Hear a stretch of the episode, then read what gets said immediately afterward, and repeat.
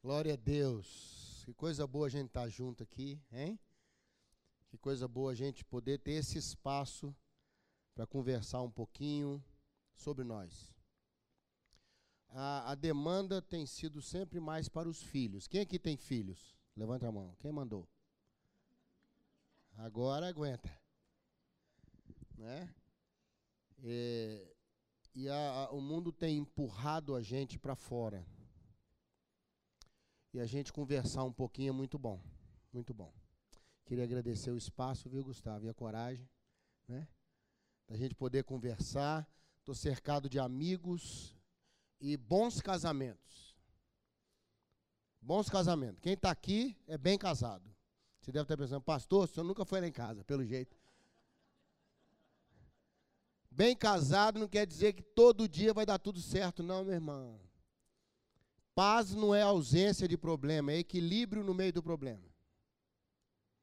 Né? E você está aqui hoje, o casal está aqui hoje, significa uma vontade ainda de fazer coisas juntos. Não é? De vir ouvir sobre isso é muita coragem, meu irmão. Você pôs a cara para apanhar. O pastor já deu uma surra nos homens aqui. No início, né? Sobrou nenhum homem. Todo homem, quando fica ameaçado, ele, ele faz uma cara de paisagem, sabe, gente? Daqui da frente é porque eu vejo, você não vê. O cara começa assim. A mulher não, tem umas que ficam vermelhas na hora, se entregam. Ela não pegou ainda a habilidade de, né, de ficar na dela ainda, né? Mas na maioria das vezes a nossa intenção aqui, nem minha, nem do pastor Gustavo, nem da igreja, é intimidar você ou constranger você, mas sim ajudar você, talvez ouvindo alguém de fora. Amém? Ouvindo uma outra opinião. Nós, ao longo da vida, construímos nossas opiniões. Eu tenho andado muito preocupado ah, com o que está de fora, pelo tanto que está influenciando o que está dentro. Já houve uma época que a influência de fora era menor dentro do casamento. A família se estruturava dentro e ela era capaz de separar o dentro do fora. Hoje, com rede social, está tudo dentro. Né? Eu perguntei a um pastor amigo meu no Rio de Janeiro, ele dirige uma, a, a mocidade de uma grande igreja no Rio, e eu falei com ele: qual a sua maior dificuldade hoje para lidar com seus jovens, para pastorear seus jovens?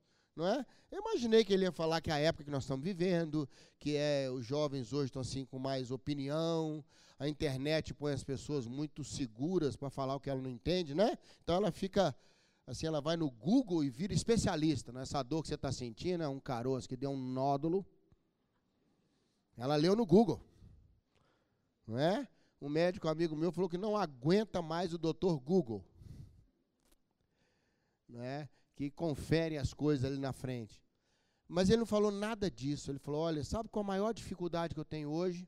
É compartilhar o meu pastoreio com mais 14 pastores do YouTube.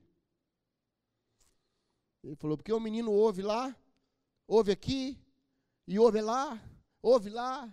Então está havendo um excesso de informações na cabeça da gente hoje. É tanta ideia, tanta possibilidade, tanta maneira de comprar que você nem sabe como é que compra mais. Tanto aplicativo, daqui a pouco vai ter aplicativo para explicar o aplicativo. Não é? Tanta, é tanto movimento, é tanta correria, cada hora é uma coisa nova, ovo faz mal, agora tem que comer ovo. Matar a carne vermelha, ressuscitar a carne vermelha. Eu, na dúvida, eu como é tudo, você está entendendo? Porque como é, existe a moda alimentar, ela é verdade. Existe a moda alimentar. Olha agora, o negócio é comer é low carb. Eu sou mais do não cabe. Essa conversa, não é não? Percebe isso aí? Então nós estamos vivendo essas mudanças muito, muito grandes. Nós estamos numa época de extremo hedonismo, extremo consumismo. Eu sei disso, você sabe disso. As pessoas estão hipervalorizando essa coisa da imagem, a coisa da presença, ser reconhecido, ser visto. Ah, eu falava para líderes esses dias atrás, falei que eu estou orando muito a Deus para acabar o analfabetismo ministerial. Os líderes hoje não sabem ler, esse é o problema.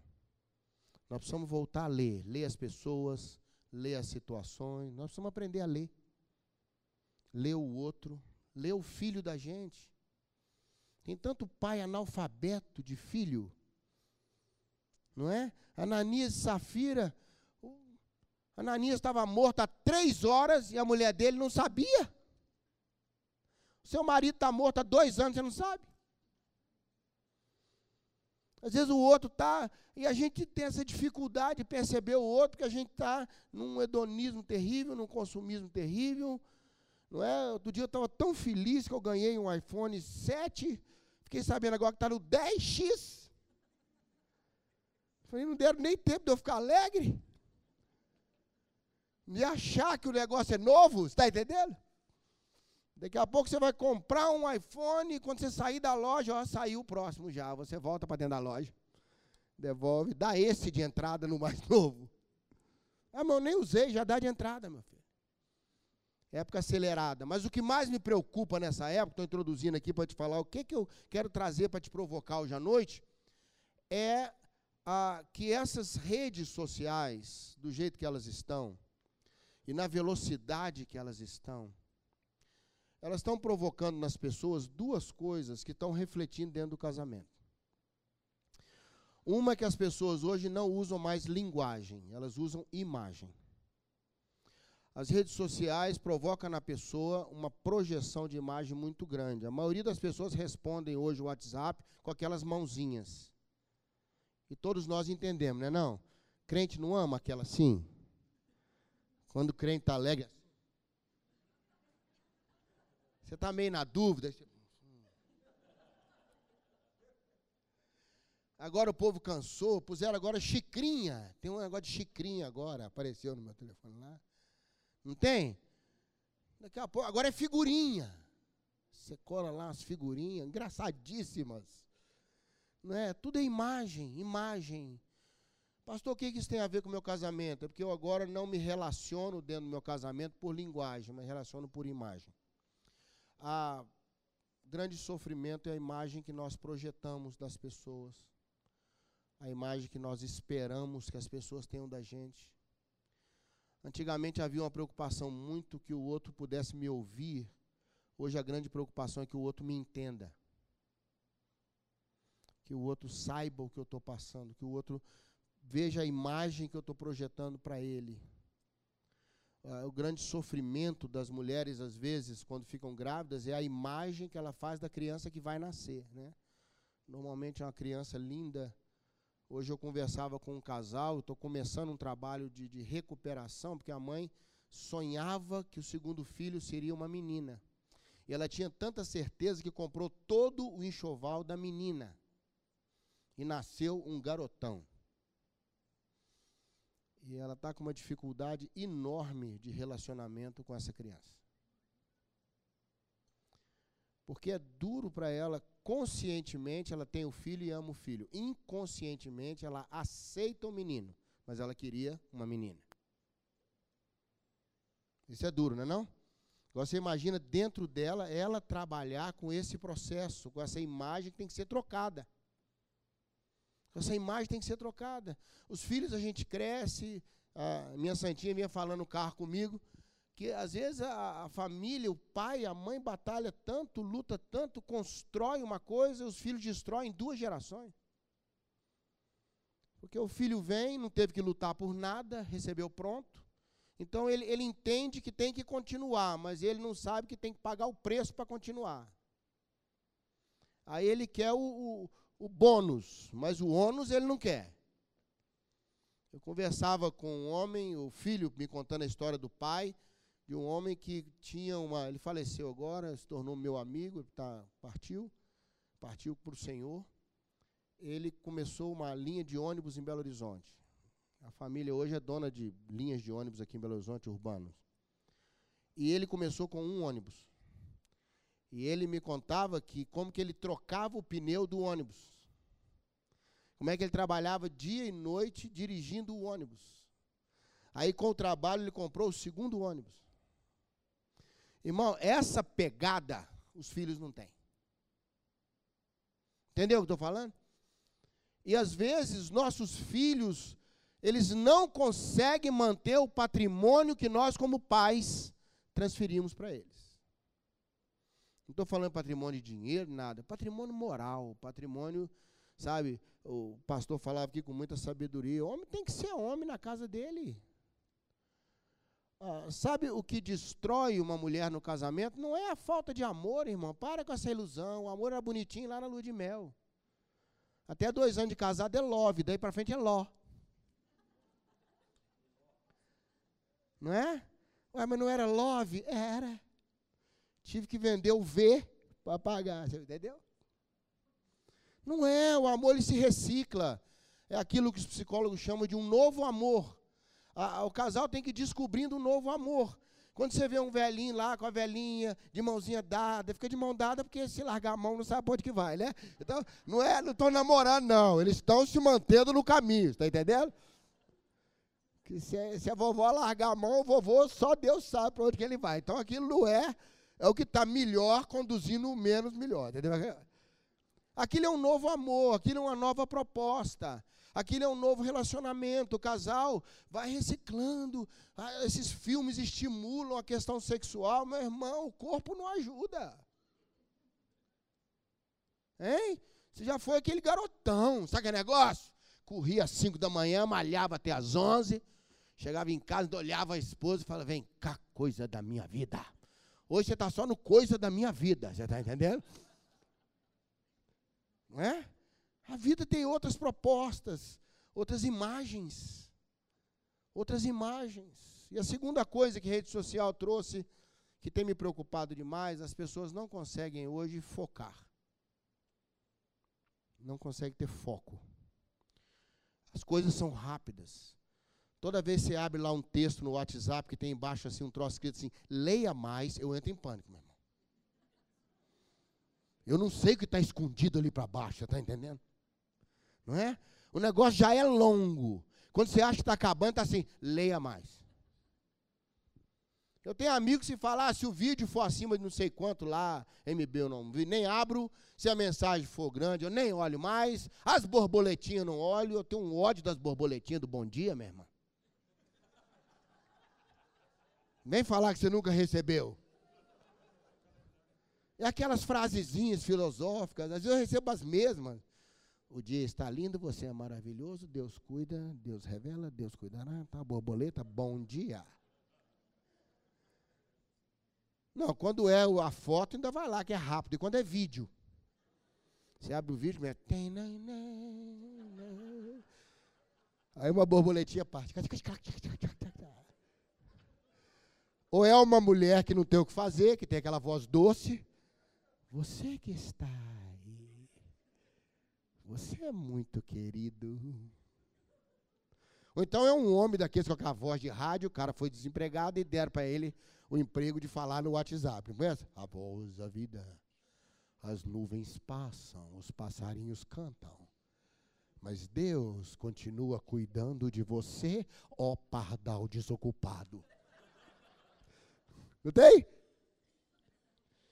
Mas sabe uma coisa? A gente vai recebendo tanta borboletinha que a gente vicia na borboletinha.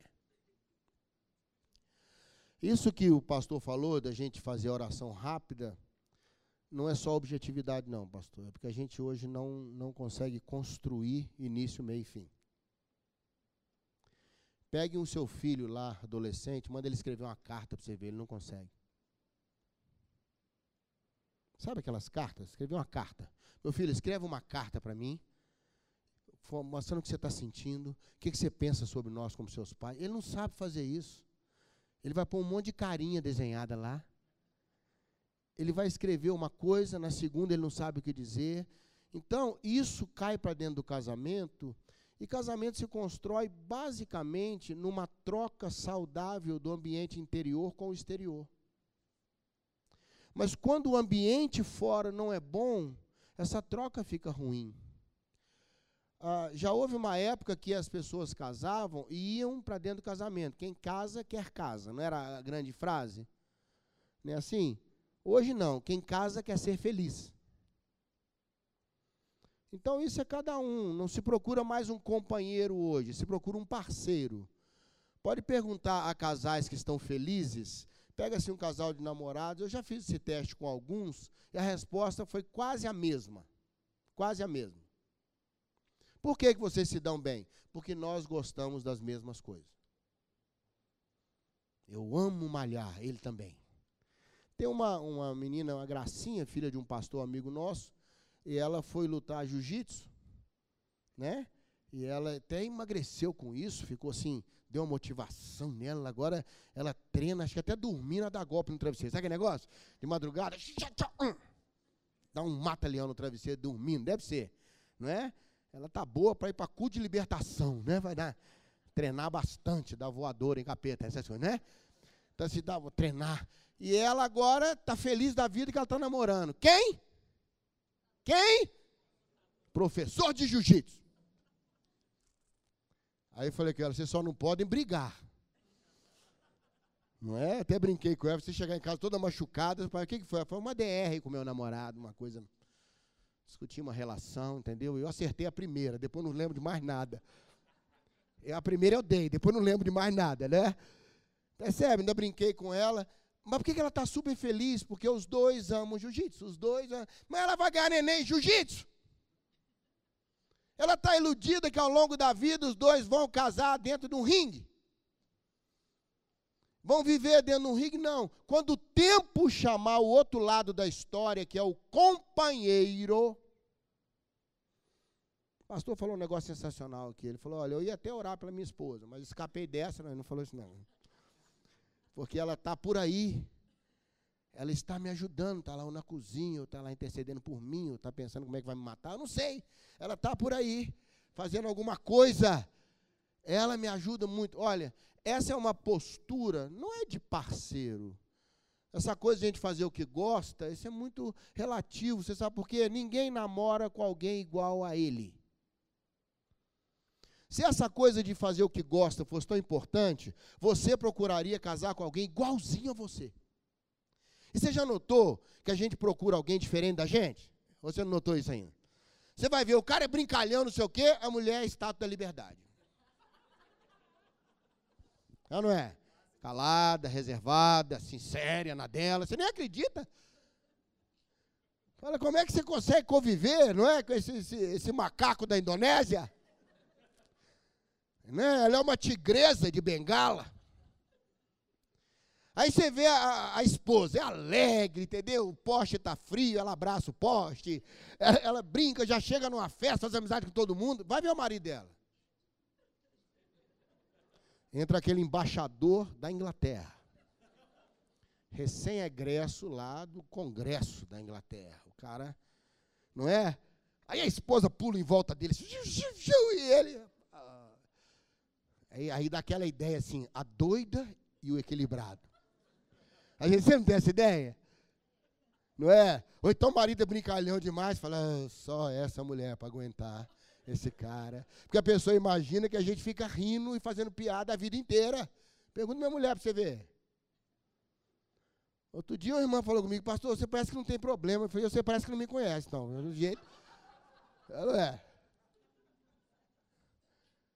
Meu irmão, tem gente que só me vê pregando. Aqui, meu irmão, eu tô no, não tenho pré-sal, pré-céu, eu estou no pré-paraíso aqui. Tem o pré-sal, para mim é o pré-céu, pregar, eu prego aqui 10 horas, meu irmão. Mas fique em paz, eu, eu trouxe o bom senso comigo. O que, que tem me preocupado demais? Isso que eu quero trazer para você. O de fora hoje está mais forte que o de dentro. E isso está me preocupando. A esposa hoje sofre uma pressão de fora enorme. Marido hoje sofre uma pressão de fora enorme. Eu quero pedir a Deus que nos ajude, e Jesus, que era um exímio contador de histórias, para você ter uma ideia, os discípulos ouviram Jesus pregar três anos e meio. Direto, quase que diariamente. Algumas mensagens foram registradas, só um texto, praticamente na íntegra, foi, foi lembrado por Mateus, né, o Sermão da Montanha. Mas Jesus pregava direto. Você imagina conviver com Jesus. Tudo virava uma mensagem, é não é? Teve uma criança que começou a brincar, Pedro e os outros surtados, para as crianças, joguei. Jesus transformou em mensagem. Não impede os pequeninos de virem a mim. Hein? Deixa vir. Aí pegou uma criança, pôs no colo, já tirava um sinal. Jesus se movimentava. Três anos e meio ouvindo Jesus. Sabe o que eles lembraram? As ilustrações Jesus contou, as parábolas. Então é isso, quando Jesus usou a imagem, quando algo entrou e eles viram. E eu queria trazer uma dessas parábolas de Jesus, que eu particularmente acho ela tão rica. Eu acho as parábolas assim como uma, um, ela é um princípio. Todo princípio você pode vestir com o modelo, aí você aplica onde é necessário. Eu quero vestir esse princípio dessa parábola para nós, dentro do casamento, e pensar como que Deus precisa nos ajudar para reequilibrar o de dentro com o de fora. Amém? Amém, querido? Eu não quero nem perguntar quantos minutos por dia você pode ficar com seus filhos, que eu tenho misericórdia de você. Ah, pastor, não tenho filho, graças a Deus. Você também está nessa, minha fé. Hein? Muitas vezes o que está de fora demanda tanto que quando a gente chega dentro, está esgotado. Zona de conforto não é o melhor lugar, é onde eu me sinto bem. E onde que eu me sinto bem? Onde eu posso ser eu mesmo. Isso é minha zona de conforto. Tem pessoa que a zona de conforto não está em casa, está no trabalho. Eu notou isso? No trabalho ele relaxa, brinca, entra em casa, ele vira um monge tibetano. Por quê? Porque ele está com aquela coisa do dia todo na cabeça. E o homem é assim, ele, ele vai juntando, juntando, juntando, juntando lixo e esquece de jogar fora o lixo. Então, fica aquele saco de lixo na cabeça. Né? Ele vai juntando o dia, aí ele chega em casa e cria uma ilusão. Eu estou chegando em casa. Agora acabou o dia, eu vou descansar. A esposa está te esperando com uma lista. Oi, amor, que bom que você chegou. Quando a mulher fala que bom que você chegou, não é coisa boa, não, irmão. Não fique iludido, não, tá entendendo? Querido, ou então ela liga para você e fala assim: você vai demorar a chegar? Você está lascado. Não é amor, não, meu irmão, é tarefa. Vem pelo WhatsApp, ó. Quando você vier para casa, passa lá no Verde Mar. Aí ela pede para comprar aquelas coisas que a gente nunca viu na vida. Parece até uma, uma punição. Coisa que você mais vê em supermercado é marido tentando se informar. Pode olhar, marido no supermercado. Repara uma mulher, que a gente acha que toda mulher entende, né? Então não sabe nada. Eu já parei uns para perguntar no supermercado, que você sabe menos que eu. O que você está fazendo aqui? Não é? É, ué, já perguntei a mulher, o que, que é isso assim? Você sabe como é que é essa coisa aqui, para pôr nisso aqui, que minha mulher pediu, que põe nisso, põe naquilo, que eu não sei o que, que é isso? Abre aqui para nós, querido. Aí ela falou assim, não, não faço a mínima ideia. Eu falei, o que você está fazendo aqui? No supermercado, sou ignorante. Obrigado. Eu, particularmente, eu sou um analfa total em assuntos de, entendeu? me pediu tudo que é diferente, eu sou daquela turma. Feijão você comprar, arroz você comprar, entendeu? Um é branco, outro é preto. Se não, se fosse tudo branco, eu acho que eu tinha que perguntar também. Hum, sabe, a gente não é, não é a coisa estamos juntos, é a coisa de fora. O de fora está mais forte que o de dentro. Se você esquecer tudo que eu falar hoje, você vai voltar para casa e orar e falar, Senhor, equilibra os ambientes, pelo amor de Deus. Quando eu estava vendo aquela barragem de Brumadinho rebentar, eu vi o que acontece com muitos casamentos. Quando a barragem rompe, meu amigo, só Deus para livrar. É ou não é? Era para ficar quieta lá, resolveu andar. Não é assim? Porque ela estava sobrecarregada. Abre aí, por gentileza, em Lucas, capítulo 4. Eu fiz essa introdução aí porque eu quero colocar você dentro do que está um sentimento do meu coração que eu orava por essa reunião hoje. Falei, Senhor, é tanta coisa para a gente falar, e, mas eu tenho, sabe, irmãos, pedido a Deus que a gente não tenha só reuniões importantes, não, sabe, pastor? Toda reunião é importante. Mas que sejam reuniões significantes. Amém? Significante. Que você saia daqui falando, puxa, eu preciso pensar nisso. Eu não estava prestando atenção nisso. Eu não quero provocar você em. eu fui num, numa reunião e antes do pastor passar a palavra para mim, o irmão que estava dirigindo, ele quis fazer uma sessão de romance a fósseps. Aí ele pediu assim: os casais fiquem de pé. Os casais ficaram. Olhe para sua esposa. Olho no olho. Dê um beijo nela agora, irmãos. Eu fiz questão de ver os casais. Sabe? Tem casal que brigou de chegar ali. Porque a mulher não acabava de arrumar aquele cabelo nunca mais. Era o cabelo do ano. Marido pronto na sala, nervoso. Tem homem que já acostumou, relaxou, deixa a vida andar. Tem cara que acha que ele ficar nervoso, a mulher vai arrumar mais rápido. Não se iluda, meu filho. Ela tem o tempo dela. Homem, eu não sei. Sou tão feliz de ter nascido homem. Eu acho mais fácil. Casamento a gente só troca a cor da gravata. Olha que beleza. O eterno é uma camisa social, Normalmente o homem sai com a primeira roupa que ele pega no armário. Mulher não. Ela abre o armário e parece que ela entrou numa na escolha do ano. É ou não é verdade? Cada um tem seu tempo, cada um tem sua sua escolha. Eu lá em casa, quando falo vou cortar caminho, é um pânico generalizado na família. Porque normalmente eu me perco quando eu vou cortar caminho.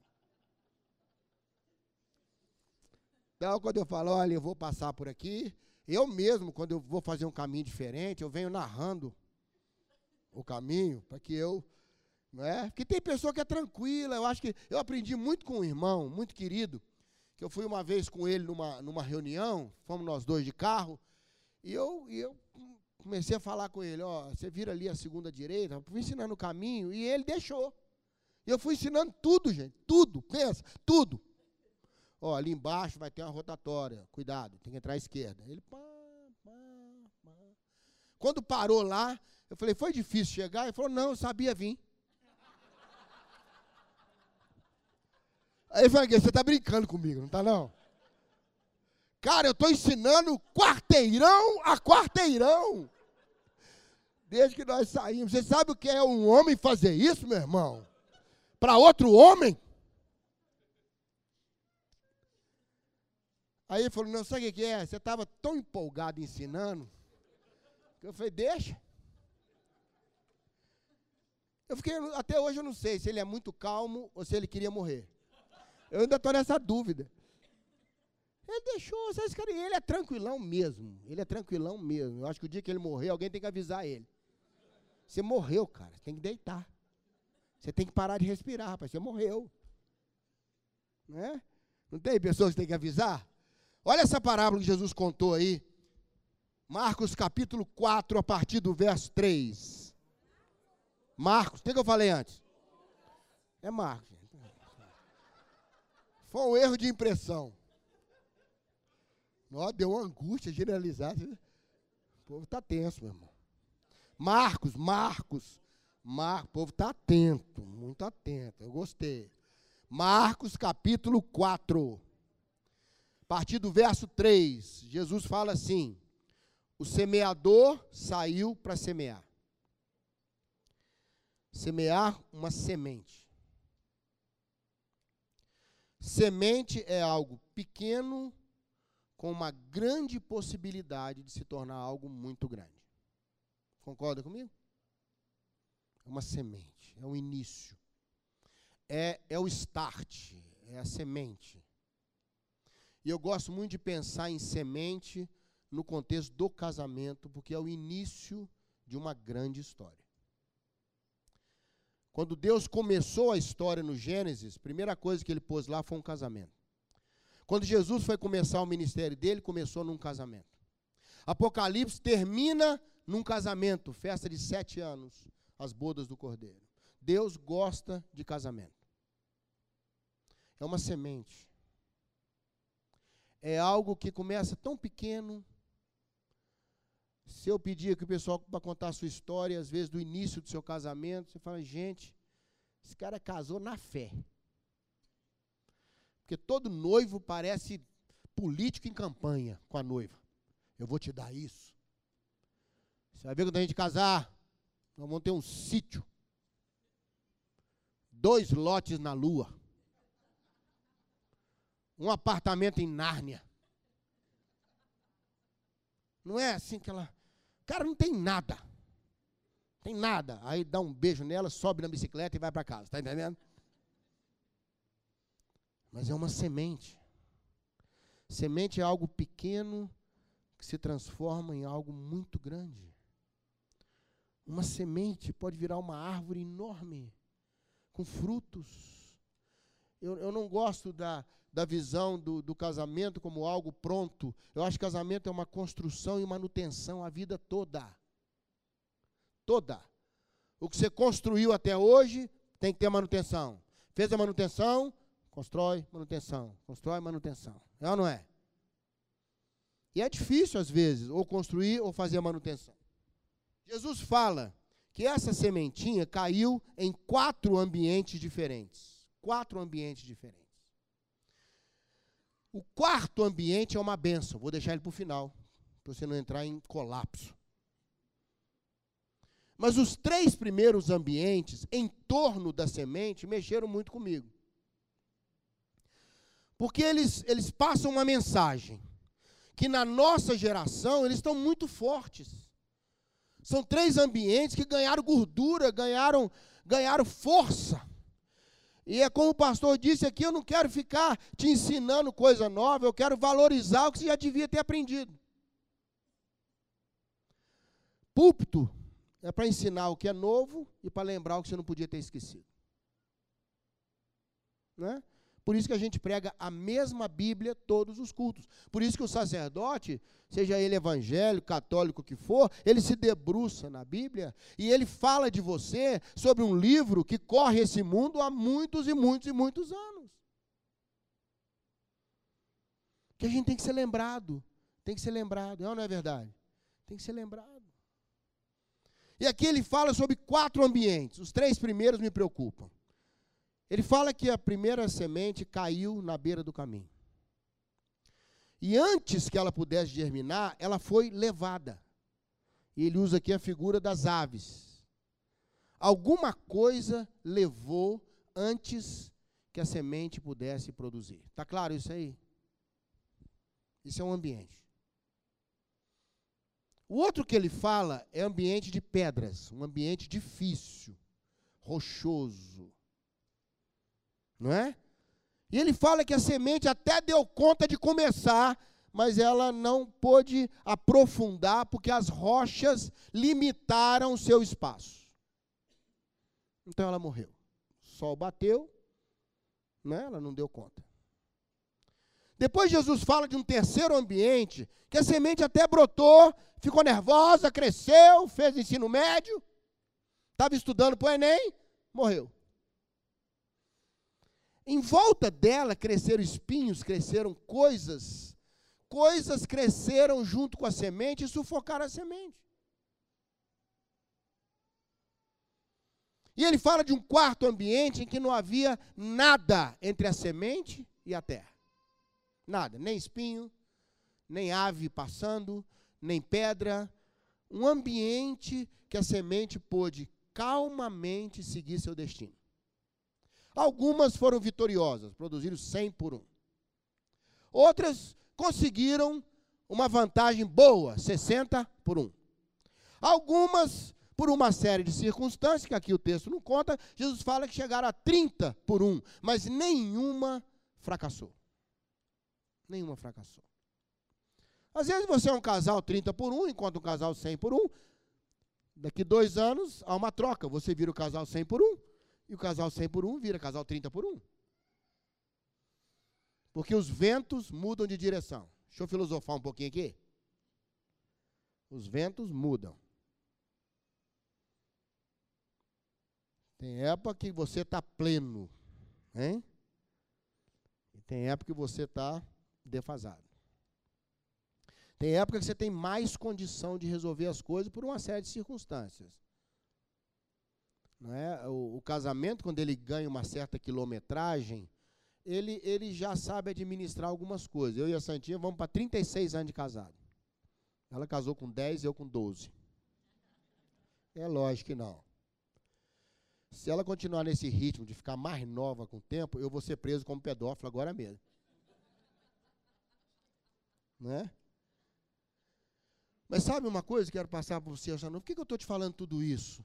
Primeiro eu quero confrontar esses três ambientes. Eu quero dizer para você o seguinte, ó, eles são reais, eles estão nervosos, são ambientes que hoje são ativos contra a semente. Ativos contra a semente. Quero passar para você rapidinho a consequência que eles trazem para a semente. E quero no final orar por nós, para Deus nos ajudar com relação a esses ambientes. Amém? Talvez à medida que eu falo de um deles você fala, pastor, o senhor foi lá em casa hoje. Problema seu. E é melhor eu ir na sua casa do que você ir na minha, tá entendendo, galera? Eu brinco com o pessoal, né, que toda vez que eu faço um apelo, eu já estou de pé, quer dizer, eu já estou no apelo. Né?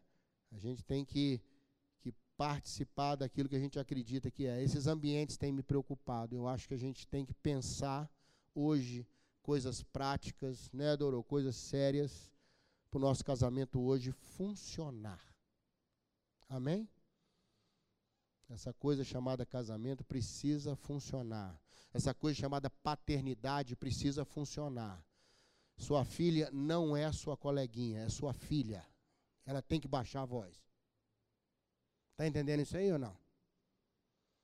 Seu filho é maravilhoso. Mas sabe, eu sou de uma época, sempre eu conto isso que eu acho tão significativo. Eu tinha uns seis para sete anos. E um dia minha mãe mandou dormir numa hora que eu achei que não era para eu dormir. E eu fiquei com muita raiva na hora. E minha mãe negociava pouco, sabe, gente? Minha mãe, ela já usava a linguagem de Libras antes de existir essa linguagem conhecida. Minha mãe conversava com as mãos. Linguagem de Libras.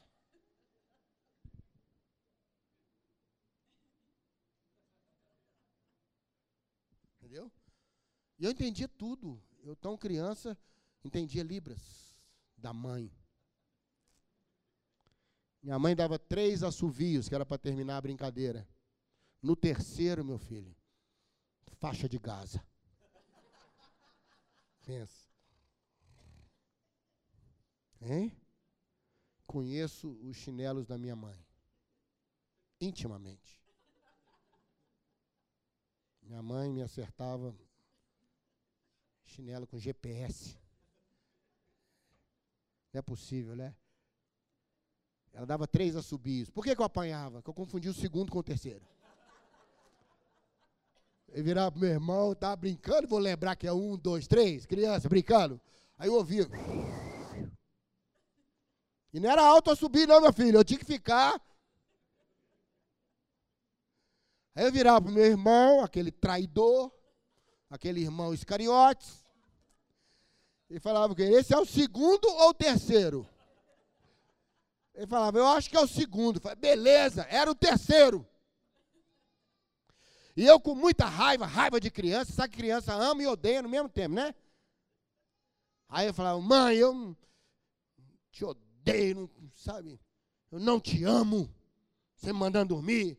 Eu não esqueci a resposta que ela me deu. Ela falou, não precisa do seu amor, não. Precisa da sua obediência. Não vai não para você ver. Eu não tinha mais argumento. Como é que você negocia com uma mãe que não precisa do seu amor? Minha mãe era resolvida, está entendendo? Hoje, se a criança de três anos virar para a mãe e falar, eu te odeio, ela vai para terapia. Ô doutor, eu vim aqui conversar com o senhor. Minha filha, três anos, me odeia. Vai crescer ferida. Meu irmão, aquele pacote de manipulação não vai crescer ferido, não. Pode ficar tranquilo. Viu? A diferença da sua filhinha de três anos para a gatinha de três anos lá, lá é o tempo que você dá a comidinha. Não se iluda. Seja mais resolvido. Que Deus faça de você e de você, minha querida, pais mais tranquilos com relação ao sentimento que você tem por você mesmo. Se goste como mãe, como pai. Não fique refém de amor de filho. Porque eles crescem e os ventos mudam. Viu? Eles mudam. A vida passa e só a gente que sofre. Já notou isso aí? Os filhos tocam a vida, daqui a pouco tudo resolve, tudo encaixa. E você ficou ali, meu Deus, né? Vida que segue, fique mais em paz. Mas os ambientes estão entrando. Hoje, por exemplo, tem muita semente que está na beira da estrada. O que, que é isso? Coisas estão levando embora antes que ela tenha chance. Sabe, não há relacionamento, é roubado, roubado antes. Não, não há tempo para se estabelecer uma história. O movimento é tão grande, caminho, gente, é coisa andando. E às vezes o movimento da vida, a aceleração dos processos, está roubando. E aqui vem a, a, o problema que esse ambiente causa, que me assusta. Ele rouba a semente. Você perde momentos, perde história. Um pastor muito amigo meu do Nordeste. Colocaram o nome do neto, o nome dele no neto. Você imagina como é que ele não ficou? Hein? E eu comecei a notar que ele ficava um tempão com o neto, aquela coisa. Aí eu perguntei a ele, falei, mas que, que, como diz o mineiro, que agarramento é esse? Com o netinho. Aí ele me falou, falou, pastor, eu não vi meus filhos crescerem, eu estava trabalhando meu neto eu vou ver crescer. Irmão, não esqueci isso mais. Não vi meus filhos crescerem. E ele trabalhava muito, muito. Dono de um dos maiores escritórios de contabilidade da região. Um homem competentíssimo. Forte no seu trabalho, vencedor, de sucesso. E não viu os filhos crescerem, as aves levaram. Meu irmão, a vida passa muito rápido, não passa? Você concorda comigo? Eu sempre falo de brincadeira que a gente assusta tem 20 anos. Assusta está com 50, né? Aí assusta está com 70 e não assusta mais. Não é? Passa voando. Sabe quando é que a gente sabe que está envelhecendo? Que os outros avisam a gente, né? Olha, esse agora vai virar idoso, hein? Vai parar na vaga lá do idoso, hein? Fala, meu Deus. Eu vou parar na vaga do idoso. Porque a cabeça da gente é sempre mais nova do que o corpo da gente. Né? Você tem ideias espetaculares, o corpo te trai. Vou dar três voltas na lagoa de bicicleta. Vai! Vai lá! Eu já vou mandar o SAMU atrás de você, está entendendo? Você vai ver um carrinho vermelho atrás de você, é o SAMU! Coisa mais engraçada é quando tem jogo de futebol dos, dos amigão velho, vai jogar bola, já viu? No aquecimento cansa tudo. No aquecimento. Que o cara chega cheio de gás, né? Tal, compra meião, compra uniforme. Vai, vai ver pelada que a gente fala aqui, né? Jogo de, de velho, é tudo uniforme novinho. De jovem é tudo roupa velha, meião velho, não combina. O, o cara não. É igual a pessoa que está fazendo corrida, eu sei quando ela está começando. Primeira vez ou segunda que resolveu correr. A roupa é novinha. Aquele negócio do lado aqui para prender o celular. Aí ela põe aquele negócio de ouvido, um bonezinho assim para o sol. Aquele tênis novinho. Aquele short estiloso, tudo caro. O arrependimento. Encontrei uma irmã na igreja, ela estava toda animada, saindo do trabalho, porque ela foi para a academia, da academia direto para o culto. Falei, nossa, está malhando? Ela falou, tô. Outro dia encontrei com ela. E aí, como é que está malhando? Ela falou, não voltei mais. Ela foi duas vezes, rapaz. A ficha destruiu ela. Tá porque a gente sempre tem um bom motivo para não fazer exercício. Sempre. Hoje eu não vou porque o dia foi difícil. Amanhã o dia vai ser pior ainda. Por isso que eu não. Não é? A gente vai administrando. Rouba o ambiente de fora com essa velocidade das aves. Está levando embora da gente momentos que a gente não tem nunca mais. E filhos é um investimento. Investimento de vida. Fazer filho a gente faz até por acidente, mas ter o coração dos filhos é uma história longa. Longa. Todo filho terá consideração e terá amor cuidadoso pelos seus pais. Isso é da natureza humana.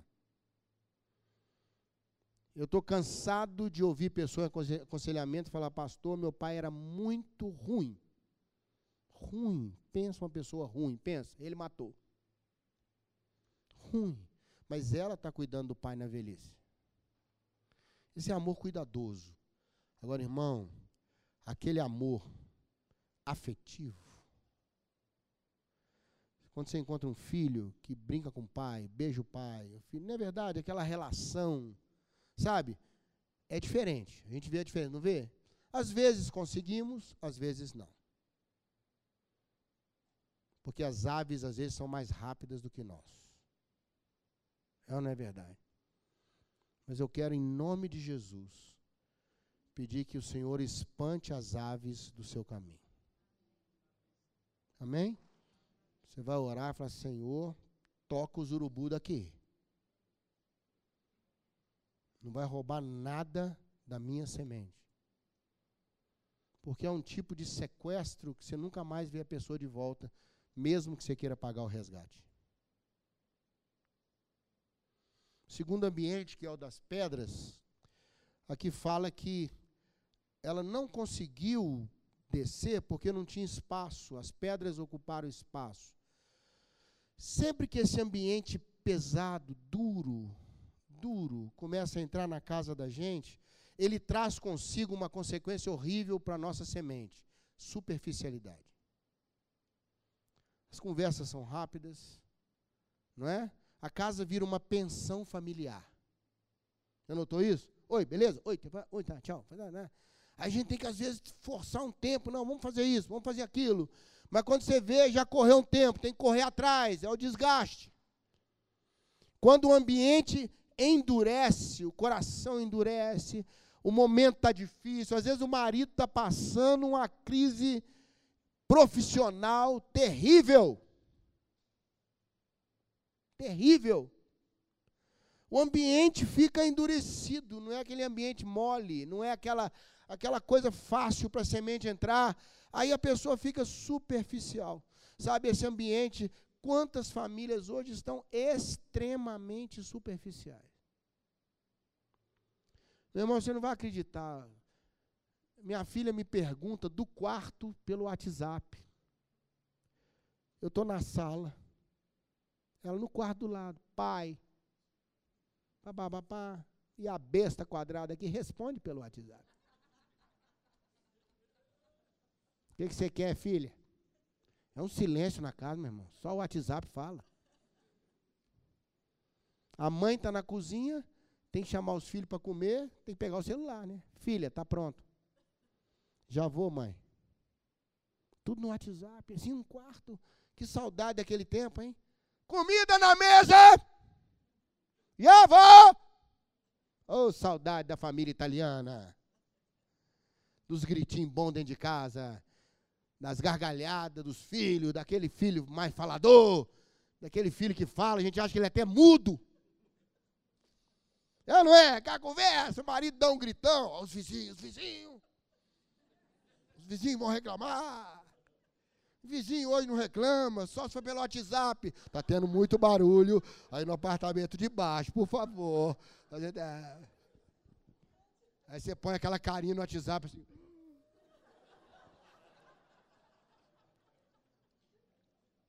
Ou então aquela, né? né? Essa oh, desculpa aí.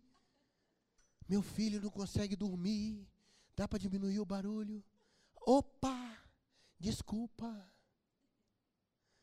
Oh, que saudade de um pouquinho mais de profundidade. Os filhos se abrindo com os pais. Filho fala nada com o pai hoje.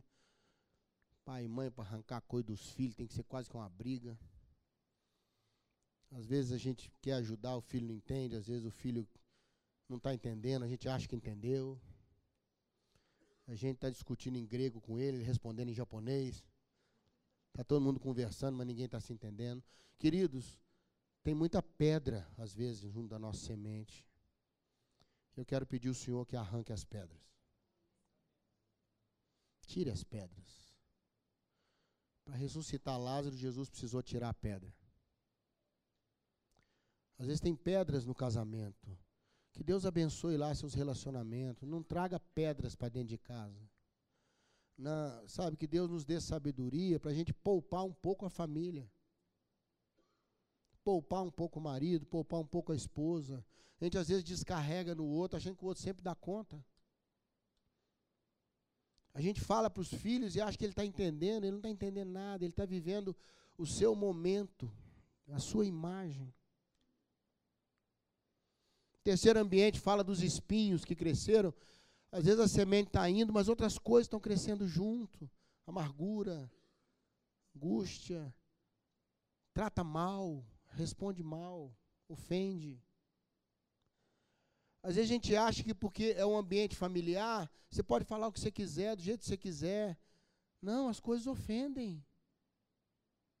Às vezes a maneira de falar, às vezes a hora que falou, são espinhos que vão crescendo juntos, situações, às vezes, na família, que vão complicando, vem dívida, adoece lá alguém, um, um irmão é mais complicado, o primo não sei porque está vivo, não é não?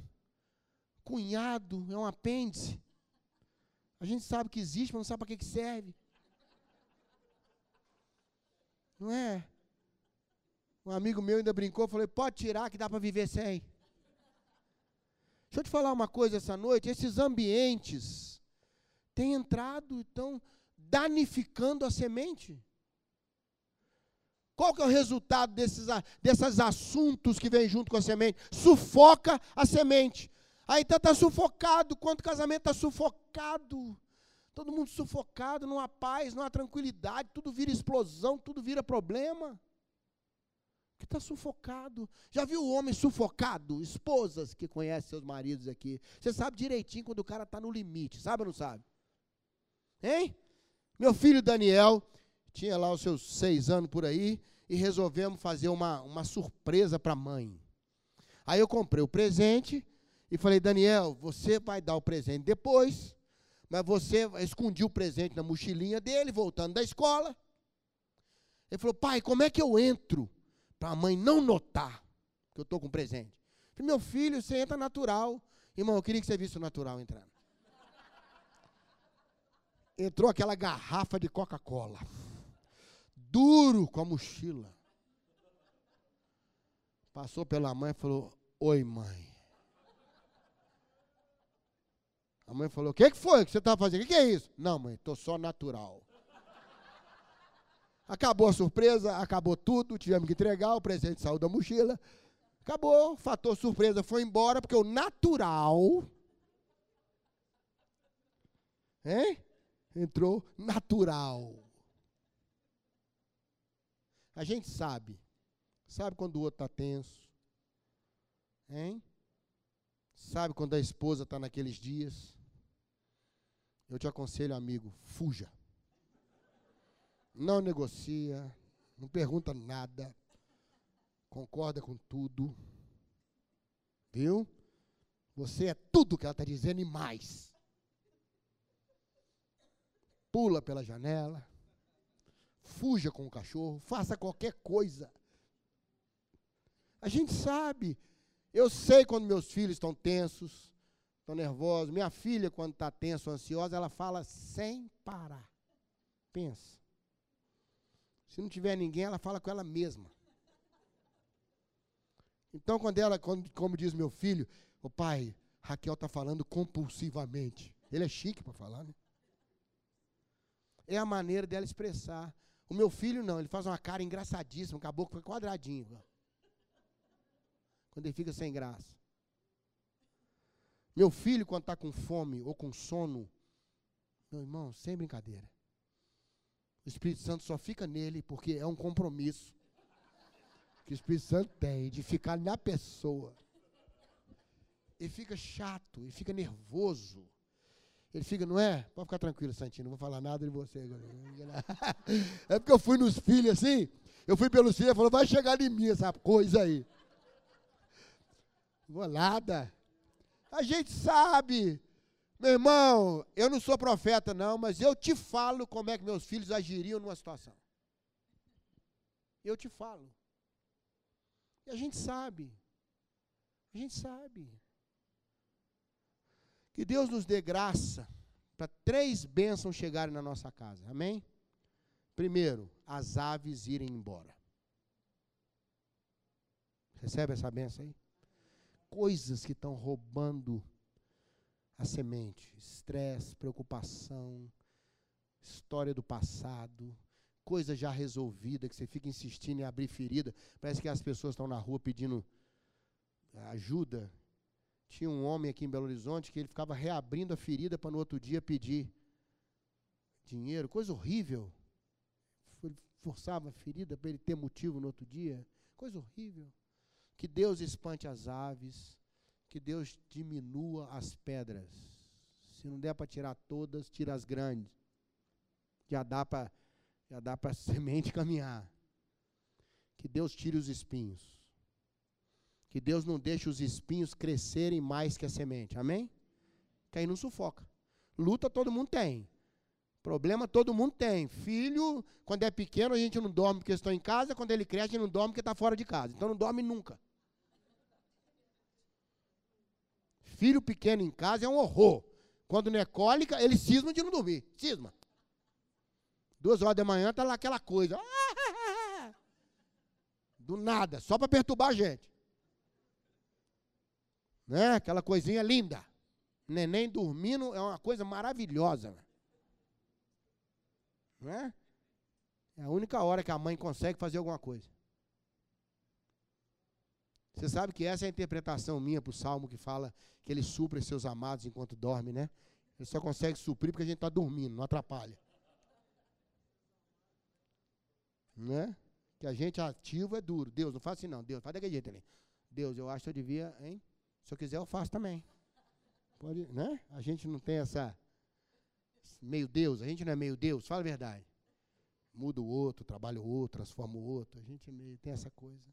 Que Deus tire as pedras, que Deus não deixe os espinhos crescerem mais rápido que a semente.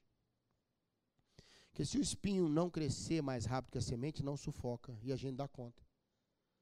Problema tem, trabalho tem todo mundo, a vida não está fácil, não está fácil, por isso que eu acho incrível você estar tá aqui hoje, incrível a gente poder compartilhar isso com você. Quero pedir a Deus que ajude nossa casa a ser como uma terra boa. Boa. Por que, que a terra é boa? Porque não tem nada que obstrua a semente de poder seguir o seu caminho. Quero pedir a Deus que você tenha a bênção de poder viver o seu caminho, sua história, curtir cada fase da vida, não é? Outro dia um amigo meu falou assim: "Ah, eu queria voltar a ter 23 anos, mas com a idade com a cabeça que eu tenho hoje, de 55". Eu falei: "Você ia ser um chato". Pensa um menino de 23 anos com a cabeça de 55. Vamos sair, comer uma pizza, a gente vai a pé. Não, a gente pede a pizza, rapaz. Hein? Para que trocar de roupa, rapaz? A gente está em casa, chinelinho, pijaminha. Se a pizza vem aqui, por que, que eu vou andar? Olha o chato! 23 anos, com cabeça de 55, ninguém ia aguentar. Chato! Ele falou, rapaz, nunca tinha pensado desse jeito. Falei, sossega aí, 55. Chama os amigos 55, pede a pizza, comenta sobre o último plano de saúde que saiu agora, maravilhoso preço dos remédios caiu, você descobriu um remédio ótimo para alergia que não dá sono. Não é? A gente, o comentário é esse. Cara, saiu um remedinho novo aí. Que isso? Ninguém me falou. Velho, a conversa é essa, meu amigo. Hein? Saiu uma tintura de cabelo aí que a pessoa nem vê, cara, que você pintou. Parece um negócio sensacional. Enganei até minha esposa. O cara assume, né? Agora eu vou assumir. Vou ficar careca. Vou assumir. Corta e raspa, achei raspadinho, carequinha, aquela luz. refletindo. Alegria do velho. Assumiu que careca. Qual o problema? Estou feliz. Aí os amigos velhos, tudo encarecando também. Rapaz, eu vou chegar lá. Ainda não consigo. Faz isso não, rapaz. Sai um processo novo aí que os cabelos crescem, rapaz.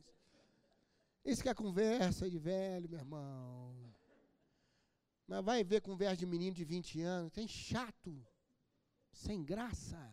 Umas bobeiras. Um tempo atrás tinha um casal na minha frente, no ônibus, há anos atrás. Eu não, eu não acreditei que eles estavam conversando aquilo, casal de namorado. Cabelo lindo, hein? Para você, meu amor. Mentira. Você sabe que é. Pô, cabelo pro cara, pô. Eu fiquei olhando aquilo, falei, puxa, que profundidade. Cortei esse cabelo para você, neném. Eu falei, gente, se espremer não dá um caldo de assunto, não dá. Mas pelo amor de Deus, eles têm 17 anos, têm 18 estão vivendo esse tempo. Curte o seu tempo, para de querer viver outro tempo. Cara, eu tenho que correr 10 quilômetros. Paga um menino para correr, rapaz. Que que é isso? Você tem dinheiro para pagar, rapaz? Não é? Coisa boa, 55 anos, você sai, sai. Que hora você vai voltar? Não sei nem se vou voltar, você está entendendo? filho de 13 tem que falar onde é que vai, que hora que não volta, a mãe controlando no, no GPS lá. Outro dia eu fui fazer uma visita dessa no fim do mundo, daqui a pouco tocou meu celular. Minha filha, pai, o que você está fazendo nessa região aí? Eu falei, como é que é? Não, que eu estou te acompanhando aqui no, no. Ela tem aquele negócio do telefone dela que segue o meu. Você está num lugar esquisito, pai, nessa hora aí. E eu, eu tô vendo que o pontinho fica. O pontinho para, fica parado aqui, não está andando. Você está bem? Eu falei, ô, ô coisa. Larga deu. Estou aqui nas profundezas. Vim aqui no centro da terra visitar alguém, está entendendo? Ela falou, ah, que eu fiquei preocupado. Você nunca andou para esses lados? Falei, pelo amor de Deus. Ô, gente, vamos deixar a semente caminhar. Terra boa.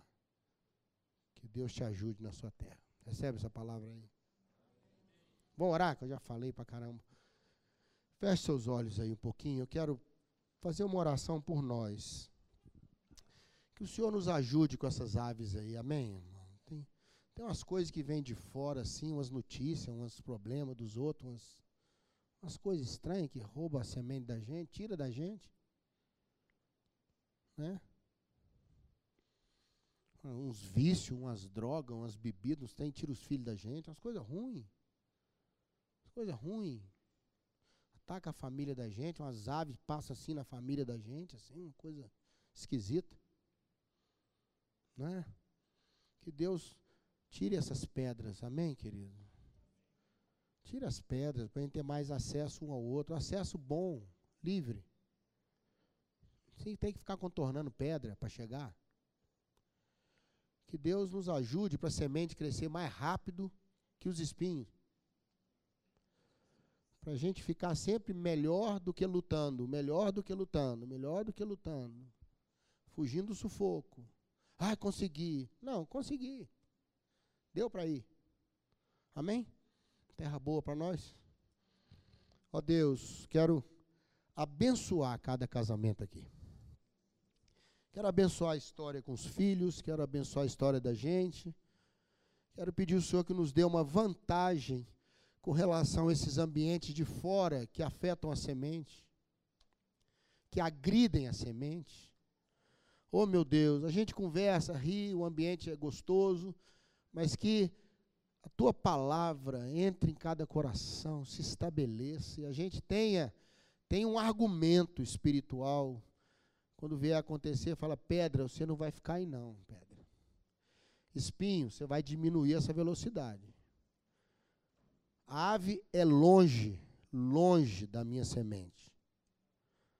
Dá-nos um tempo de terra boa, Deus.